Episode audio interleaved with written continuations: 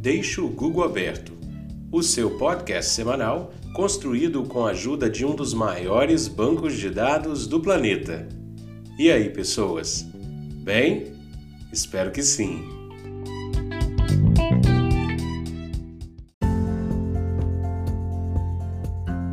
Esse é o episódio número 2. Esse podcast é sobre variedades e apresentado semanalmente. Então, bora começar! A palavra ou termo dessa semana é ficção científica. A etimologia da palavra tem raízes no latim, scientia e fictio.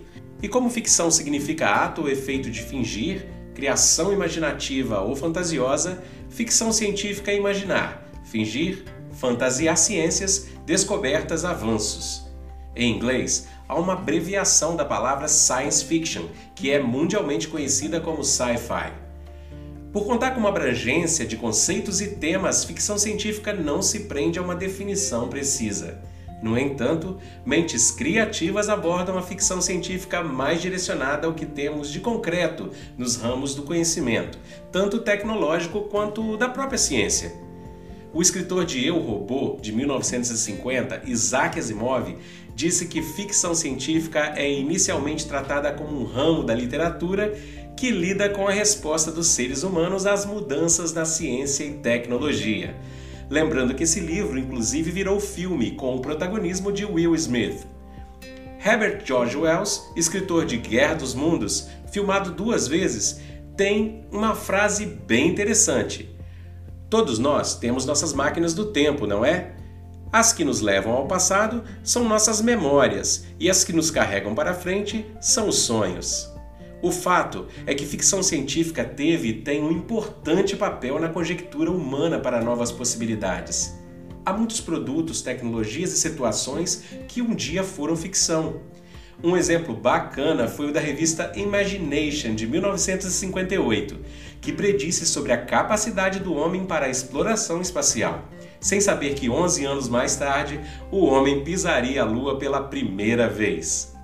Vale também saber que os museus mais legais sobre ficção científica estão localizados na Suíça, Estados Unidos e Reino Unido.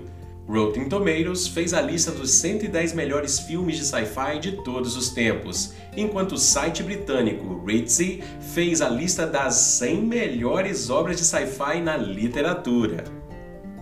E no Doodle do Google, a lembrança é para Frida Kahlo. Mexicana inspirada na cultura popular de seu país, pintou diversas obras que só foram realmente descobertas mundialmente na década de 70. Frida morreu em 1954 com 47 anos. Sua obra ficou conhecida em instituições artísticas do mundo todo. As peças consideradas como uma manifestação com raízes indígenas e mexicanas foram também pontuadas como intransigentes como questionamentos para moldes femininos de sua época. E na pesquisa do Google da semana, vai aí uma nova sugestão: boicote. Você conhece as origens do boicote? Sabe onde e como ele é utilizado? Já pensou que países, empresas e pessoas têm utilizado o boicote de forma inteligente para conseguir o que querem? Entre os famosos que já lançaram mão de um bom boicote estão Mahatma Gandhi, Martin Luther King Elton John e Rihanna. Boicote pode funcionar como uma boa arma cidadã quando um produto, serviço ou ideologia não está de acordo ou ainda é vendido de forma abusiva. Nessa semana está rolando um boicote contra o Facebook e na lista das empresas aderentes ao boicote estão mais de 240 e muitas delas são de marcas famosas. Então, vale ou não vale uma boa pesquisa sobre boicote? Deixe o Google aberto e vamos que vamos! E na dica de hobby da semana, durante esses dias de pandemia, é natural que a gente esteja enjoado das telinhas, seja celular, tablet, TV ou computador. E às vezes é bom encarar outras propostas e desafios. Mas o que fazer de diferente que possa envolver uma pessoa ou um grupo de pessoas em casa, por exemplo? A dica de hoje é Jigsaw Puzzle, os famosos quebra-cabeças de pecinhas de papelão de encaixe. Você já deve ter tido um na infância. Eles têm sido uma ótima pedida hoje em dia. Em algumas famílias, o quebra-cabeça é uma tradição. Desafiantes, eles podem conter meia dúzia de peças a 8 mil. Já pensou? Uma dica bem legal é combinar com a sua molduraria local, por exemplo, de comprar a base que servirá de quadro mais tarde. Fazer a montagem dessa base e emoldurar pode trazer uma lembrança bacana, além de funcionar como uma excelente peça decorativa. Existe também a possibilidade de encomendar um quebra-cabeça personalizado com a sua foto preferida. Boa montagem! E para o Recordar e Viver dessa semana, trouxemos na categoria Brinquedo o cubo de Rubik. Ou talvez você já tenha ouvido falar com esse outro nome chamado cubo mágico. Foi inventado por um cidadão húngaro em 1974. O brinquedo também foi ícone nos anos 80 e hoje é vendido em formato brinquedo amador e também brinquedo profissional, pois há vários concursos de montagem em menor tempo em todo o mundo.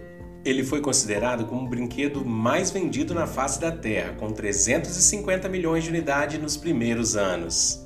E na categoria música, talvez Camões em Os Lusíadas tenha tido certa dificuldade em definir o amor, que for até cantado em parte por Renato Russo também na década de 80.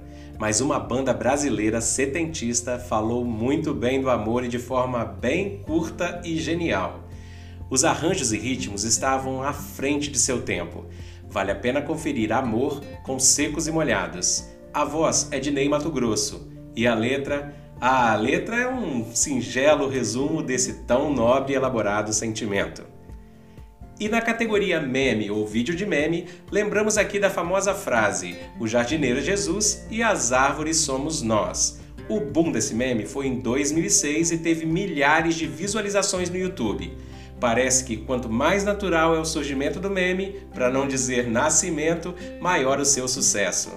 E no acontecendo nessa semana, na parte de cultura, a Casa de Mona Lisa, o Museu do Louvre, abriu no dia 6 de julho para visitação, depois de seu fechamento em 11 de março desse ano, em decorrência da luta francesa contra a Covid-19. É uma ação temporária, mas estamos na torcida pela permanente abertura. E na tecnologia, enquanto em junho deste ano os Estados Unidos lançavam unidades de satélite na primeira fase do Starlink, através da empresa privada de Elon Musk, a China lançou nesta semana de julho um novo satélite para observação da Terra. Eles também haviam lançado outros dois satélites em junho, um para o oceano e outro para o sistema de navegação Beidou. Há rumores que essas ações podem significar uma preparação para a grande corrida espacial dos próximos 20 anos. E no planeta Terra, um rinoceronte de Java foi flagrado por câmeras próximo a uma cachoeira na Indonésia. O animal é raríssimo e é um dos únicos 72 existentes na natureza.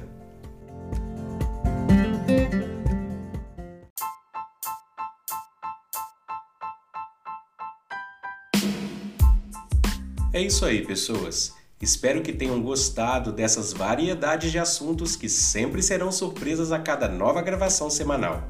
E para tudo isso que eu disse ou para alguma coisa que você ouviu e precisa saber mais, deixa o Google aberto e até a próxima!